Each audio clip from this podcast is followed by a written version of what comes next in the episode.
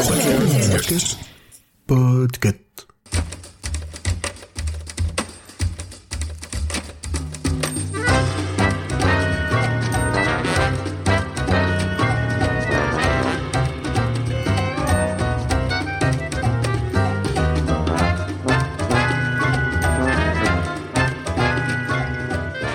À toutes et à tous. Vous écoutez bien Choix-Pitre, le podcast du label Podcut qui vous recommande des livres. Euh, je suis Émilie et aujourd'hui, je ne vais pas vous parler de Stephen King. Et en plus, je ne suis pas seule, je suis accompagnée de Zéphiriel. Bonjour Zéphiriel. Bonjour Émilie. Comment vas-tu? Ça va très bien, je te remercie. Euh, Merci d'avoir accepté mon invitation déjà. Et euh, pour les personnes qui ne te connaîtraient pas, est-ce que tu pourrais nous dire déjà un petit peu où on peut t'entendre parce que tu es podcasteur?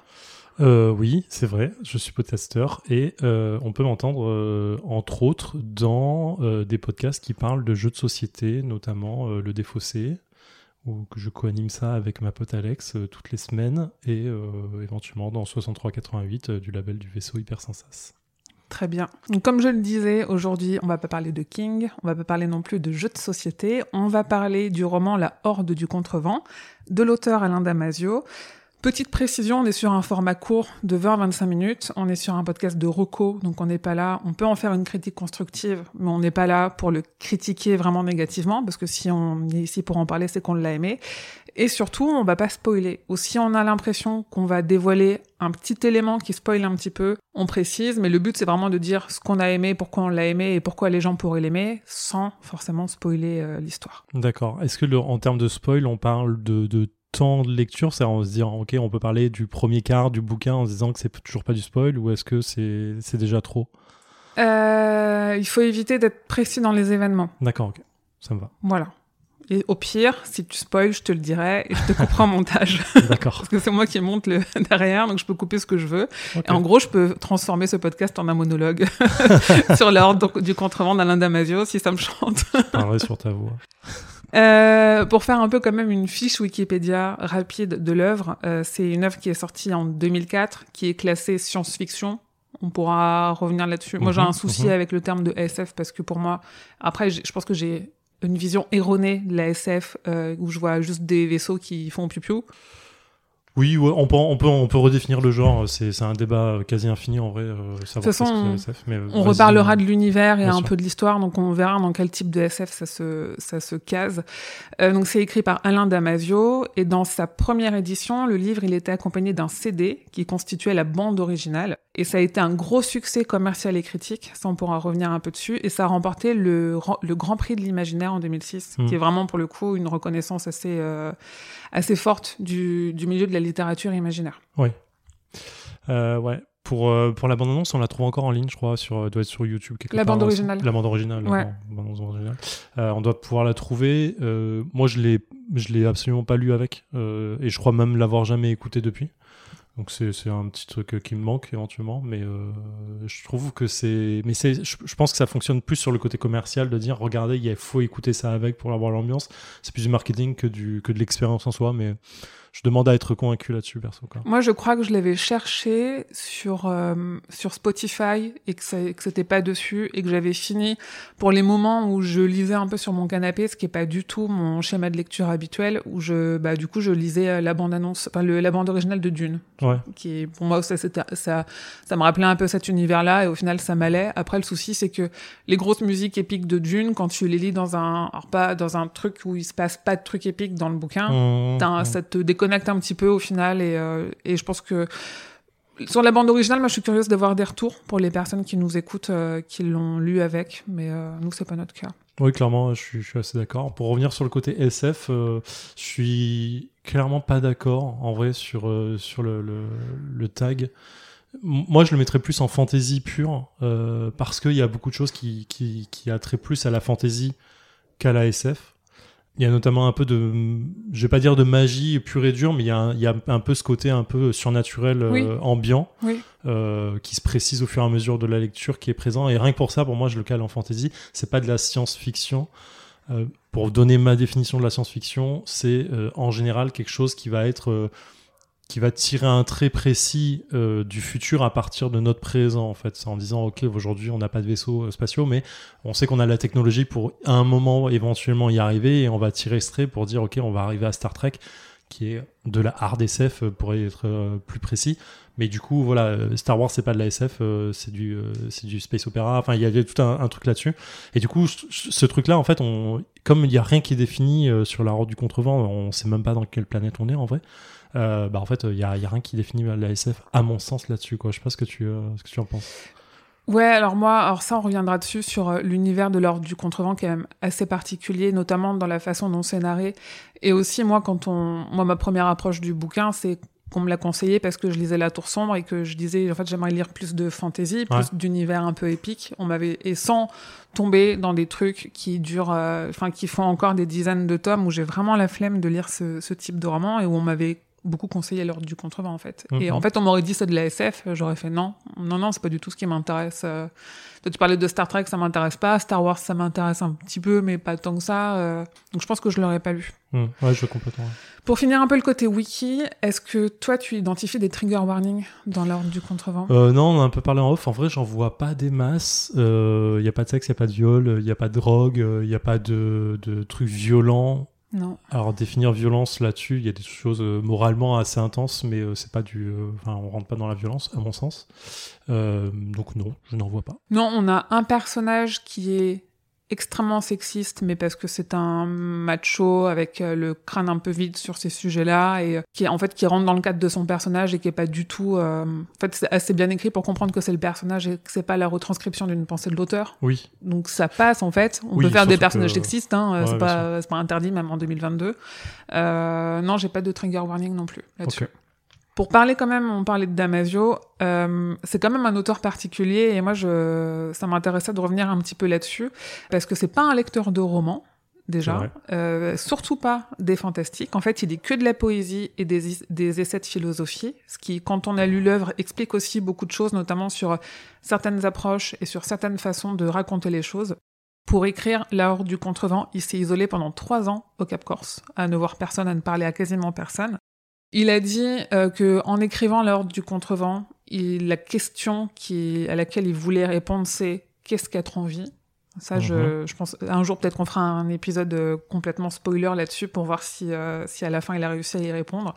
Et euh, il, a, il a une approche vraiment très particulière de la fiction parce qu'il a dit qu'en fait il écrivait pas pour divertir, euh, ni pour faire rêver ou pour, je cite, créer de l'émotion, ce graal à la con. En fait, il écrit pour que le lecteur en sorte transformé, intellectuellement remué, énergétiquement plus habitué et éveillé. Et en fait, il écrit pour qu'il ait un peu plus envie de vivre en sortant de ses livres. Je trouve que c'est super profond et moi c'est pas du tout mon approche que j'ai de la littérature mais je pense que quand tu le relis ou quand tu te penches un peu plus sur les messages de l'ordre du contrevent il y a peut-être un petit peu de ça Je, pense qu'il y a, tu m'aurais posé la question il y a 3-4 ans, euh, je t'aurais dit c'est ouf euh, ce qu'il fait et, et, euh, et son, son point de vue là-dessus sur le pourquoi il écrit et, euh, et ce qu'il a envie de faire euh, pour transformer les lecteurs et ainsi de suite. C'est, schématiquement fort, je trouve.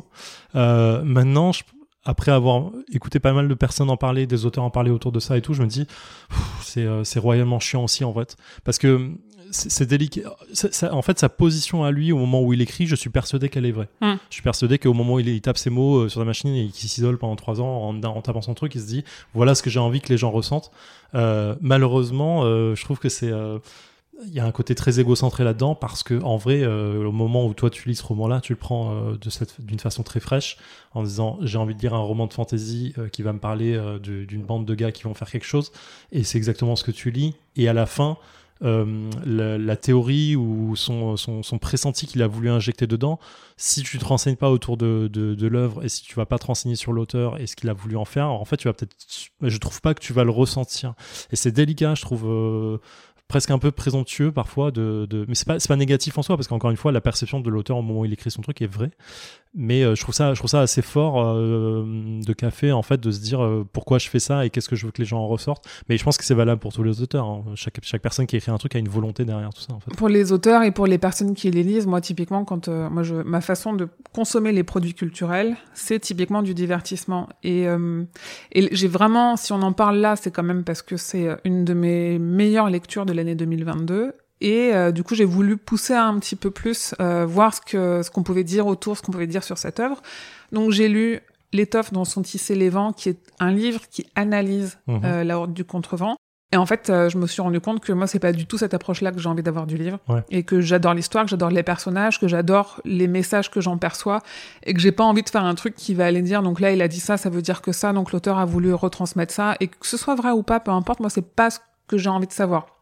Mais ce que je trouvais intéressant, c'est moi lors du contrevent, on- je l'ai connu parce que euh, en fait on me l'a conseillé. euh, ça fait plusieurs années qu'on me le conseille parce que j'adore, j'adore euh, la tour sombre et que j'adore des univers un peu comme ça et qu'on me dit en fait il faut que tu lises l'ordre du contrevent. C'est un peu un passage obligé dans Mhm. ce type de littérature. Et, et en fait ça me suffit et, et j'ai pas envie d'aller plus loin que ça. Ouais, c'est. En fait, c'est bizarre. Enfin, tu vois, tu, parles de la tour sombre, c'est intéressant parce que du coup, euh, mon approche. Alors, j'ai lu l'ordre du contrevent il y a, il y vachement plus longtemps euh, par rapport à la tour sombre que j'ai lu cette année. Mais du coup, c'est un des seuls livres que j'ai réussi à relire. Euh, l'art du contrevent, pas entièrement, mais je l'ai relu en, grande grande partie, et du coup qui m'a donné une deuxième lecture un peu différente parce que connaissant l'histoire, tu as forcément, forcément une relecture qui est un peu différente, mais qui qui pas empreinte de, de ce que j'appelle le- de méta en fait. Euh, au final, euh, et je fais la comparaison avec Tourson parce que finalement c'est toi qui l'as amené. C'est- J'ai pas voulu le faire de base, hein. J'ai pas. Moi il, qui l'ai amené. il y serait arrivé par un, par Oui, un moyen ou un autre. Mais euh, tu vois, genre, finalement, la tourson, quand je, je, je- c'est- pour moi, c'est empreint de méta parce que, bon, voilà, quand on sait que la, ce ce qu'est la tourson par rapport à Stephen King, c'est, moi, j'ai dit c'est, c'est normal. Mais du coup, là, tu vois, du coup, tu un auteur, euh, Damasio, qui se dit, je veux qu'à travers cette lecture, les gens puissent euh, fondamentalement changer et voir différents niveaux de méta dans leur vie par rapport au bouquin. Alors qu'en vrai, euh, ça transpire absolument pas, euh, à mon sens, c'est Mm. ma perception toujours.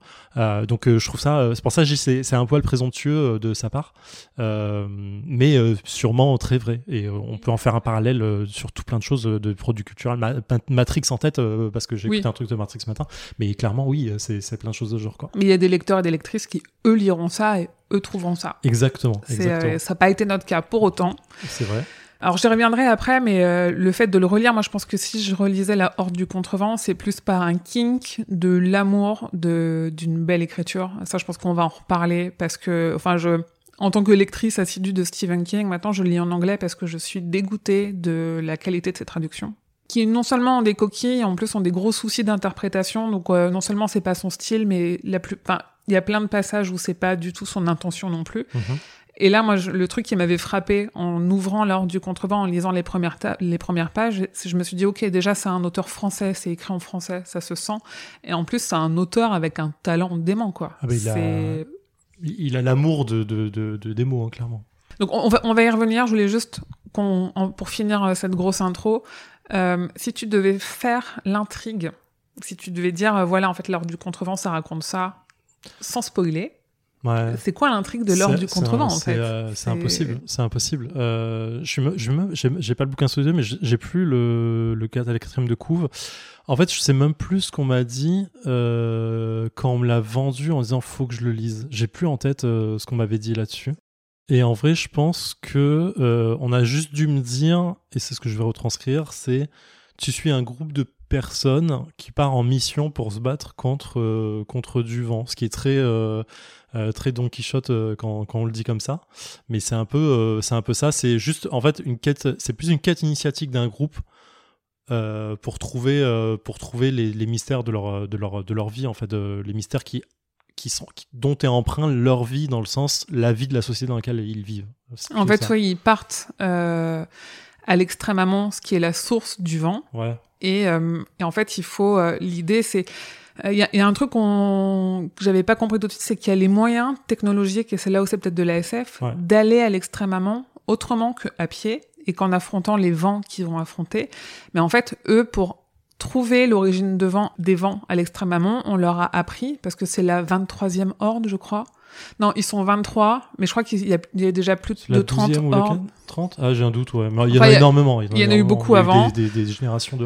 Eux, ils sont formés depuis l'enfance pour aller affronter les vents et remonter jusqu'à l'extrême amont. Et en fait, il faut qu'une fois arrivés là-bas, ils aient rencontré toutes les formes du vent. Et c'est là où je me dis, il y a un aspect très philosophique de se dire, euh, tu accomplis une quête avec un but précis, mais il faut que tu aies passé des étapes. Et il y a, un Oui. côté un peu euh, fil de la vie où tu te dis, ok, en fait, t'arrives à cette étape-là de ta vie, mais il faut qu'avant, t'aies des passages obligés. euh, Mmh. philosophique ou pas philosophique. Bah, c'est la quête initiatique euh, dans son, dans son intérêt propre. hein. C'est Exactement. exactement ça. quoi. C'est dire, tu, tu peux pas. Et, et, et dans tout ce qu'elle représente, et c'est ce qu'ils vivront aussi, c'est ce côté euh, descente aux enfers, euh, remonter euh, plus fort. T'as as tout un effet de, de, de pause, de machin. sachant que. Il y a, il y a, euh, parmi eux, euh, leurs parents ont été eux-mêmes euh, une Oui. horde, donc il y a un côté vraiment très, euh, très génétique, héritage, euh, tout ce qu'on veut. Et c'est intéressant parce que du coup, tu vois, tu amènes le côté euh, critique de la société et ce genre de choses. C'est après coup, et du coup, en me renseignant sur Damasio et en connaissant maintenant ses opinions politiques et du reste, que je me rends compte que, oui, clairement, c'est un truc qui est, qui est fondamentalement fait pour dire la société c'est de la merde, euh, faut vous révolter, faut plein de choses. Mais en vrai, euh, quand tu le lis, il y a aucun sens là-dedans, en fait. Je Non. trouve qu'il y a aucun sens là-dedans. Non, non, parce que la grande, le, on, là, du coup, on vient vraiment au cœur du truc. Ce qui a rebuté beaucoup de monde, moi la première, et qu'il faut réussir à dépasser, parce que c'est vraiment une expérience de lecture incroyable, c'est la façon dont c'est raconté. En fait, c'est... euh, alors déjà, euh, alors, ça je comprends pas forcément l'intérêt, mais le c'est paginé de à comme un compte à rebours en fait. Ça, c'est- je trouve ça génial, mais. euh, Ouais, moi je, moi, je vois, moi, je vois pas l'intérêt du truc. En fait, moi, j'ai le livre dans la main, je vois très bien que la fin, elle arrive, j'ai pas besoin qu'on me fasse une pagination à vrai, rebours. Tu vrai. vois, en fait, c'est ça. C'est, après, ok, pourquoi pas, tu vois, ça, ça enlève rien. Pour moi, ça n'apporte rien non plus. Après, la façon dont c'est raconté, en fait, c'est que chaque début de paragraphe, il y a un symbole. Le symbole, il renvoie, et c'est là où c'est important d'avoir le marque-page qui va avec. Et c'est pour ça que moi, je l'ai pas lu sur liseuse et que j'ai mis beaucoup de temps à le lire. En fait, le symbole, il renvoie à un personnage. Donc, ça veut dire que chaque paragraphe est raconté du point de vue de ce personnage-là. Et c'est là la force de Damasio, que c'est pas juste, en fait, un narrateur comme un autre, c'est, je sais pas, au bout de 50 pages, moi, j'avais, il y a plein de personnages, j'avais plus besoin de voir le symbole et de savoir à quel personnage il correspondait, parce que, avec les mots qu'il utilisait, avec le rythme des phrases, je savais qui parlait. Et tu te dis, il a réussi. Alors, sur 23, en fait, c'est pas aussi chaotique que ça, parce qu'on a euh, les, on en a 6 ou 7 qui parlent euh, 70% du temps. Les autres, ils parlent un petit peu moins, donc c'est, c'est beaucoup moins chaotique, on s'y perd beaucoup moins que ce qu'on penserait. Mais il y a vraiment ce truc de, ok, en fait, il a réussi à écrire quelque chose euh, où non seulement on a un univers qui n'est donné que du point de vue de ces personnes-là, Mmh, donc qui est mmh, mmh. forcément bi- biaisé, et c'est là où je recoupe avec ce que tu disais, de se dire que, euh, en fait, il n'y a pas de critique de la société, mais parce que eux, pas une seule fois, ils remettent en, en cause, en doute leur quête, en fait. Dès l'enfance, ils sont matrixés pour dire tu vas aller affronter les vents, aller jusqu'à l'extrême amont, trouver l'origine des vents, et peut-être que tu n'y arriveras pas. Et du coup, en fait, nous, ce qu'on lit, c'est euh, c'est le scribe qui, ré- qui retransmet tout, parce qu'il faut pouvoir, euh, s'ils meurent, laisser leur trouvaille euh, aux personnes qui vont arriver derrière Ouais. eux, à, à la horde d'après. Et en fait, ils sont, ils sont dans leur univers, et nous, ce qu'on sait de l'univers, c'est ce que eux nous en disent, quoi. Ouais, il y a un effet. euh, En, en plus, il y, a un dou- enfin, il y a un double effet qui est assez cool, qui est une forme d'ironie dramatique euh, là-dedans, c'est de se dire, euh, comme tu vois un point de vue à chaque fois différent de chacun, la perception va énormément changer. Donc, ça veut pas. C'est-à-dire que deux, deux points de vue sur un même effet va être complètement différent, bien évidemment. Mais en plus, tu vas avoir toi des connaissances qui sont globales, Mm. parce que tu connais les. Tu connais entre guillemets le point de vue de tout le monde, mais du coup tu vas avoir certains secrets de chacun qui ne sont pas dits à d'autres, qui vont du coup avoir un effet plus tard dans le roman, et tu le sais, parce que le fusil de Chekhov oblige quand tu te dis un truc, Mm. il faut qu'il soit utilisé plus tard. Et du coup je trouve ça intéressant euh, la façon dont c'est monté, et c'est là où effectivement Damasio est très fort, c'est qu'il arrive, comme tu le disais très bien, à donner ce sentiment que c'est un autre personnage qui Mm. parle. Alors tous les écrivains sont très bons là-dessus, hein, mais euh, je- trouve que c'est fort euh, de- sous forme de, de journal de, de donner cet intérêt. Euh, moi, ça n'a pas été le, le point le plus difficile à passer, ce truc de il faut reconnaître qui parle et qui, qui est le truc. J'avais en plus une édition qui était un peu différente euh, parce que j'avais un- un- une page. euh, comment ça Un rabat. Oui, un rabat, voilà. Un rabat avec euh, effectivement les trucs dedans, donc j'avais pas de souci. Mais moi, ce que j'ai trouvé difficile, c'est peut-être les, les ah, je veux dire le premier quart un peu moins que ça je veux dire le, premier dixième du bouquin où je lisais je ne savais je ne comprenais pas ce que j'étais en train de lire en vrai En fait, on, on, débarque dans leur vie, mais euh, comme, euh, enfin, t'es t'es une mouche qui se pose et qui regarde une scène. Et tu, moi, j'adore les, bou- les bouquins qui commencent comme ça parce que euh, j'ai assez confiance. euh, Enfin, surtout là, on, me- on me l'a tellement recommandé ce livre-là. Je me suis dit, à un moment donné, je vais comprendre. Et il y a ce truc où oui, on- ok, il commence dans une scène euh, d'action. Et euh, en fait, il y a plein de films aussi qui commencent comme ça. Et c'est et c'est là où c'est alors c'est alors c'est pas cinématographique parce que Damasio, il décrit pas. En fait, c'est très évocateur.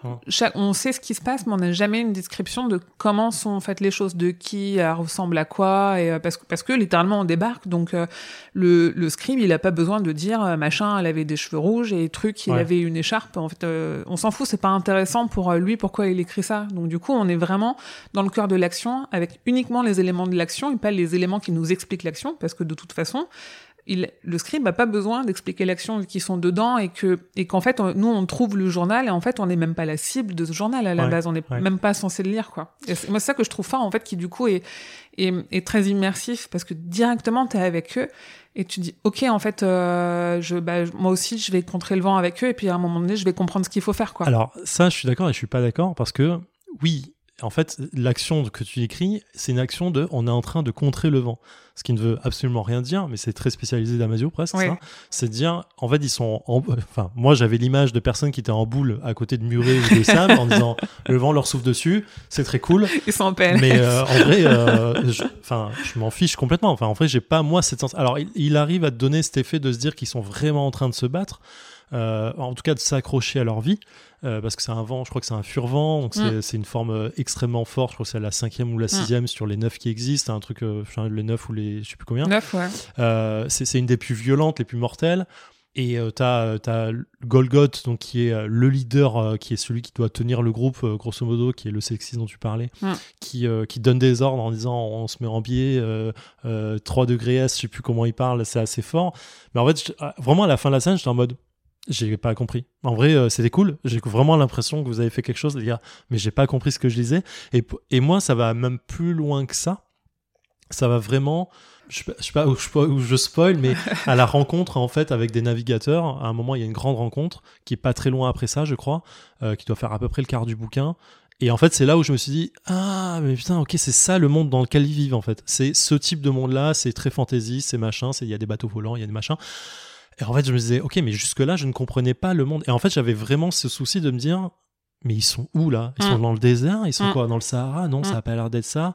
C'est un vrai monde, c'est un monde prophétique de notre terre de demain. C'est non, c'est pas ça non plus. Il y a des, passages du, passé entre guillemets de leur enfance euh, qui viennent un peu s'immiscer dedans en disant Hmm, j'ai l'impression que c'est des bédouins, mais c'est pas vraiment ça non plus. Et en vrai, tant que j'avais pas cette couleur euh, de quel roman je suis en train de lire, j'étais vraiment perdu quoi. Et au moment où il y a eu cette présentation un peu folle du, qui est vraiment un des passages forts et qui te met vraiment dans le, livre, je me suis dit, ok, là j'ai compris à rebours ce qu'ils qu'ils étaient en train de faire, parce qu'il l'explique vraiment clairement.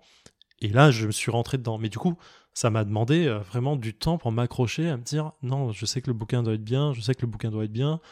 Et en vrai, j'étais vraiment à, à- à sauter des pages presque, à me dire, ça me saoule ça, ce qu'il dit, ça me saoule ce qu'il dit, parce que je comprenais pas ce que je devais lire en fait. c'est une drôle de façon de recommander une lecture Non, non, mais c'est intéressant parce que pourquoi je dis ça? Parce que en vrai, le bouquin, à partir du moment où j'ai compris ce que je lisais, je l'ai absolument plus lâché et je le, Ouais. je le revendique. hein, je le dis, lisez-le, c'est vraiment une pépite, c'est une merveille.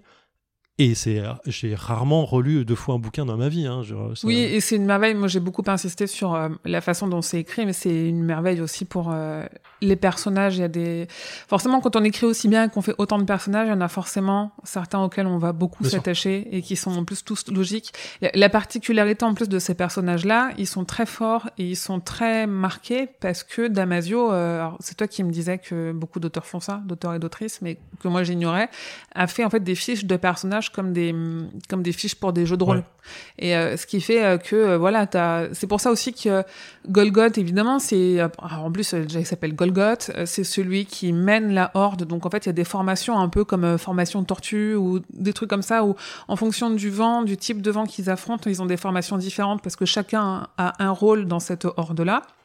Et du coup, lui, c'est celui qui est devant, c'est celui qui prend le plus cher, c'est celui qui traîne tout le monde, c'est celui qui entraîne tout le monde. Et du coup, il a vraiment cette caricature de, euh, il, il est là avec un seul but, à tout prix on va y arriver, et je les traînerai dans la poussière s'il faut, parce qu'ils sont tous en plus euh, liés les uns aux autres par des cordes, évidemment. Et, euh, et de se dire, bah du coup, euh, c'est aussi un peu ce paquet bêta, mais qui est, euh, qui pardonne rien, qui laisse rien, ou pour qui les femmes sont un peu plus faibles. Et tu dis, en fait, oui, quand tu le lis, tu comprends. Tu dis, en fait, c'est marqué sur sa fiche de personnage, il est comme ça, il est pas autrement. Et le fait d'avoir des, des personnages aussi marqués, j'ai trouvé ça très agréable parce que t'as pas, euh, en fait, ça ajoute pas une surcouche de mystère de ah ouais, mais plutôt s'il dit ça, c'est peut-être parce qu'il pense en fait autrement et tout. Tout est extrêmement clair en fait. Tout Ah est. oui, il n'y a pas de sous-entendu ou très peu. Il y a, il y a qu'un personnage qui a un peu un passé un peu euh, chelou, on ne Oui, sait pas trop, mais, ouais. mais du coup qui est très clarifié à un certain moment. Euh, Mais c'est assez agréable de pas avoir, en fait, de se concentrer vraiment sur leur quête et sur euh, ce qui se passe pour eux dans leur vie et dans le moment de vie qu'on passe avec eux et un peu, euh, un peu de leur histoire quand, euh, quand ils racontent quand même ce qui a pu se passer pour Bien eux sûr. avant et de pas euh, te mettre des surcouches d'histoire, de mystère qui en fait au final auraient servi Parce à qu'on rien. n'est pas du tout dans ce genre-là. Et alors, attention, parce que finalement, on dit beaucoup qu'ils combattent le vent, mais en vrai, c'est des moments très clés du, du Mm. livre, et c'est pas. C'est pas le- l'essentiel. Vraiment, l'essentiel, c'est ce que tu disais, c'est leur vie en tant Mm. que groupe, comment ils s'entendent entre eux. Mm. Ce sont clairement pas des amis, hein, ils sont là Non. en quête euh, pure et dure, et c'est. C'est un- presque une ambiance de travail de temps en temps en mode euh, entreprise, on ne s'entend pas mais on avance ensemble. Oui. Euh, et c'est les difficultés auxquelles ils vont faire face sur un voyage qui n'est finalement qu'une qu'une marche très longue Mm. euh, qui va durer euh, plusieurs années quoi. Longue, éprouvante, douloureuse. Euh, Enfin, c'est pas. euh, avec les liens et les amitiés qu'il peut avoir avec et ainsi de suite. C'est- Et c'est ça qui est fort, qui est très très très important, je trouve, à, à se rendre compte, c'est que chaque choix qu'ils vont faire et qui vont être guidés encore une fois par Golgoth sont parfois des choix qui sont dire ok bah là on a un risque de perdre la moitié du groupe, bah on avance quand même quoi, c'est pas grave. J'exagère quand je dis ça, mais c'est Mm. pas loin. Mm. Et, euh, et qui du coup vont amener des moments forts euh, moralement, sentimentalement, euh, et qui, enfin voilà quoi. Et encore une fois avec Damasio qui est putain de fort avec les mots quoi. Il est, c'est, c'est un maître euh, là-dessus quoi. Et, il- il a, il a pas écrit, enfin il a quoi Il a trois romans à son actif Mm. uniquement, Euh, beaucoup de nouvelles, mais euh, mais euh, c'est, un amoureux des mots quoi. Clairement. Moi, j'ai un peur de lire autre chose tellement j'ai aimé ce livre-là. Je me dis, je vais en attendre la même chose et je vais pas du tout en trouver la même chose. Alors, il y aura la même maîtrise de la langue française, la même technique. Et, euh, et en plus, quand je dis maîtrise de la langue française, c'est même pas un langage soutenu, c'est juste savoir jouer avec les mots. Et euh, il y a, oui, il y a un passage, enfin, il y a un, un passage de taré dans l'ordre du contrevent qui est une joute Mm, verbale, mm, quoi. mm, Littéralement, une joute verbale. Et ah, c'est une des choses Ouais. les plus exaltantes que j'ai lues ces dernières années. Je crois que j'aurais envie de voir juste cette, toute cette scène là où ça se passe, euh, avant, pendant et après, euh, au théâtre. Parce Ouais. qu'en vrai, je pense que c'est. Ouais. bah, je, je, je, je- je pense que. Enfin, je vois les corps bouger en même temps euh, que quand je relis cette scène en me disant, mais c'est magnifique, quoi. Mm. J'ai envie de voir ça. Euh, clairement, euh, je sais qu'il y a, y eu des, des projets de jeux vidéo qui sont tombés à l'eau. Il y a eu des projets de films qui ont, qui ont jamais monté. Il y a eu beaucoup de choses. Il y a, il y a- enfin, je sais pas si euh, on en parlera, mais du coup, mais je sais qu'il y a une BD que j'ai jamais voulu lire parce que je pense que ça va casser beaucoup de choses. Et je te rejoins sur le fait de dire, j'ai, enfin, j'ai les furtifs qui, euh, qui est son pro- roman euh, suivant, Ouais. Qui doit être sur ma table de chevet, que j'ai ouvert euh, au premier chapitre que j'ai jamais voulu lire parce que effectivement, j'ai peur d'en attendre beaucoup trop euh, par rapport à ce que j'ai lu. euh. Ouais, moi aussi, je pense que vu que j'ai lu, alors j'ai- j'ai- maintenant que j'ai retrouvé le bouquin, c'est L'étoffe dont sont tissés les vents d'Antoine Saint-Épon- Saint-Épondil. Euh, alors déjà, non seulement moi j'avais pas envie au final de de trop essayer d'expliquer tout ce que j'avais ressenti. Pour moi, c'était du coup c'était un peu trop sur l'aspect euh, philosophique du bouquin. Je me dis j'ai ressenti plein de trucs et j'ai pas envie forcément de les identifier. À la fin, il fait quand même un, un index des adaptations. Euh, a des adaptations en musique, euh, avec notamment des projets de... euh, alors j'avais lu un truc sur une, une espèce de fiction sonore avec juste des bruits de vent dans des instruments, euh, des trucs très très ambitieux, pourquoi pas. Il y a du spectacle vivant, là il y en a cinq qui sont listés. Il y a des films, enfin il y a, il y a un court métrage et un film d'animation mais qui a été abandonné. Il y a des jeux vidéo, euh, il y a la bande dessinée en effet que moi j'ai offerte à un ami euh, parce que je suis persuadée qu'il faut qu'il lise l'ordre du contrevent. Il a du mal à s'y mettre, donc je me suis dit, ok, vu que c'est un gros lecteur de comics et de mangas et de romans graphiques, peut-être que d'avoir une première approche en BD, ça l'amènera vers le Mmh, roman. mmh, mmh. Et après, euh, il y a des fanfictions et il y a des analyses, quoi. Et tu te dis, c'est fou, en fait, c'est autour d'un seul livre, d'un auteur quand même qui a assez peu publié. Le, ce truc a eu un tel engouement qu'il y a plein de projets qui se montent autour et des projets en plus un peu, alors nébuleux, je dis pas ça euh, négativement, mais un peu euh, euh, des projets artistiques euh, assez, assez difficilement abordables Ah ouais, pour le grand public, quoi. Mm. Le, tu vois, le, le, le projet jeu vidéo, en fait, euh, je pense qu'il y a aussi un côté très. euh, parce que Damaso, il a, il a écrit euh, du jeu vidéo aussi pour euh, Remember Me, qui Mm. est un fait par un studio français, qui, était superbement bien écrit. Et du coup, euh, je pense qu'il y a un peu cette, cette approche-là, mais encore une fois, je, je, je, j'ai peur que ce soit ce genre de choses qui donne encore une vision différente et qui n'est pas la vision que toi, tu as envie d'avoir à Mm. chaque fois sur un truc. C'est vraiment très délicat quand tu es accroché à une œuvre de se dire Ah, c'est pas moi la vision que je voulais avoir de ce genre de truc. Ouais, surtout que, comme on le disait, c'est plus évocateur que descriptif. Et en plus, euh, est-ce que nous, la, la façon dont on consomme euh, lors du contrevent, quand on lit le roman d'Alain Damasio, c'est on a le témoignage des événements par euh, des personnages différents. Et du coup, si quelqu'un l'adapte d'une façon ou d'une autre, on va voir son témoignage à lui du témoignage des événements. Donc c'est sa perception Ouais, à lui de, en fait, euh, lui il m'a raconté ça, donc j'en ai compris ça, mais peut-être qu'à côté l'autre il en a compris autre chose. Et, euh, et c'est ce qui est trop bien avec ce bouquin, c'est que tu te l'appropries aussi beaucoup.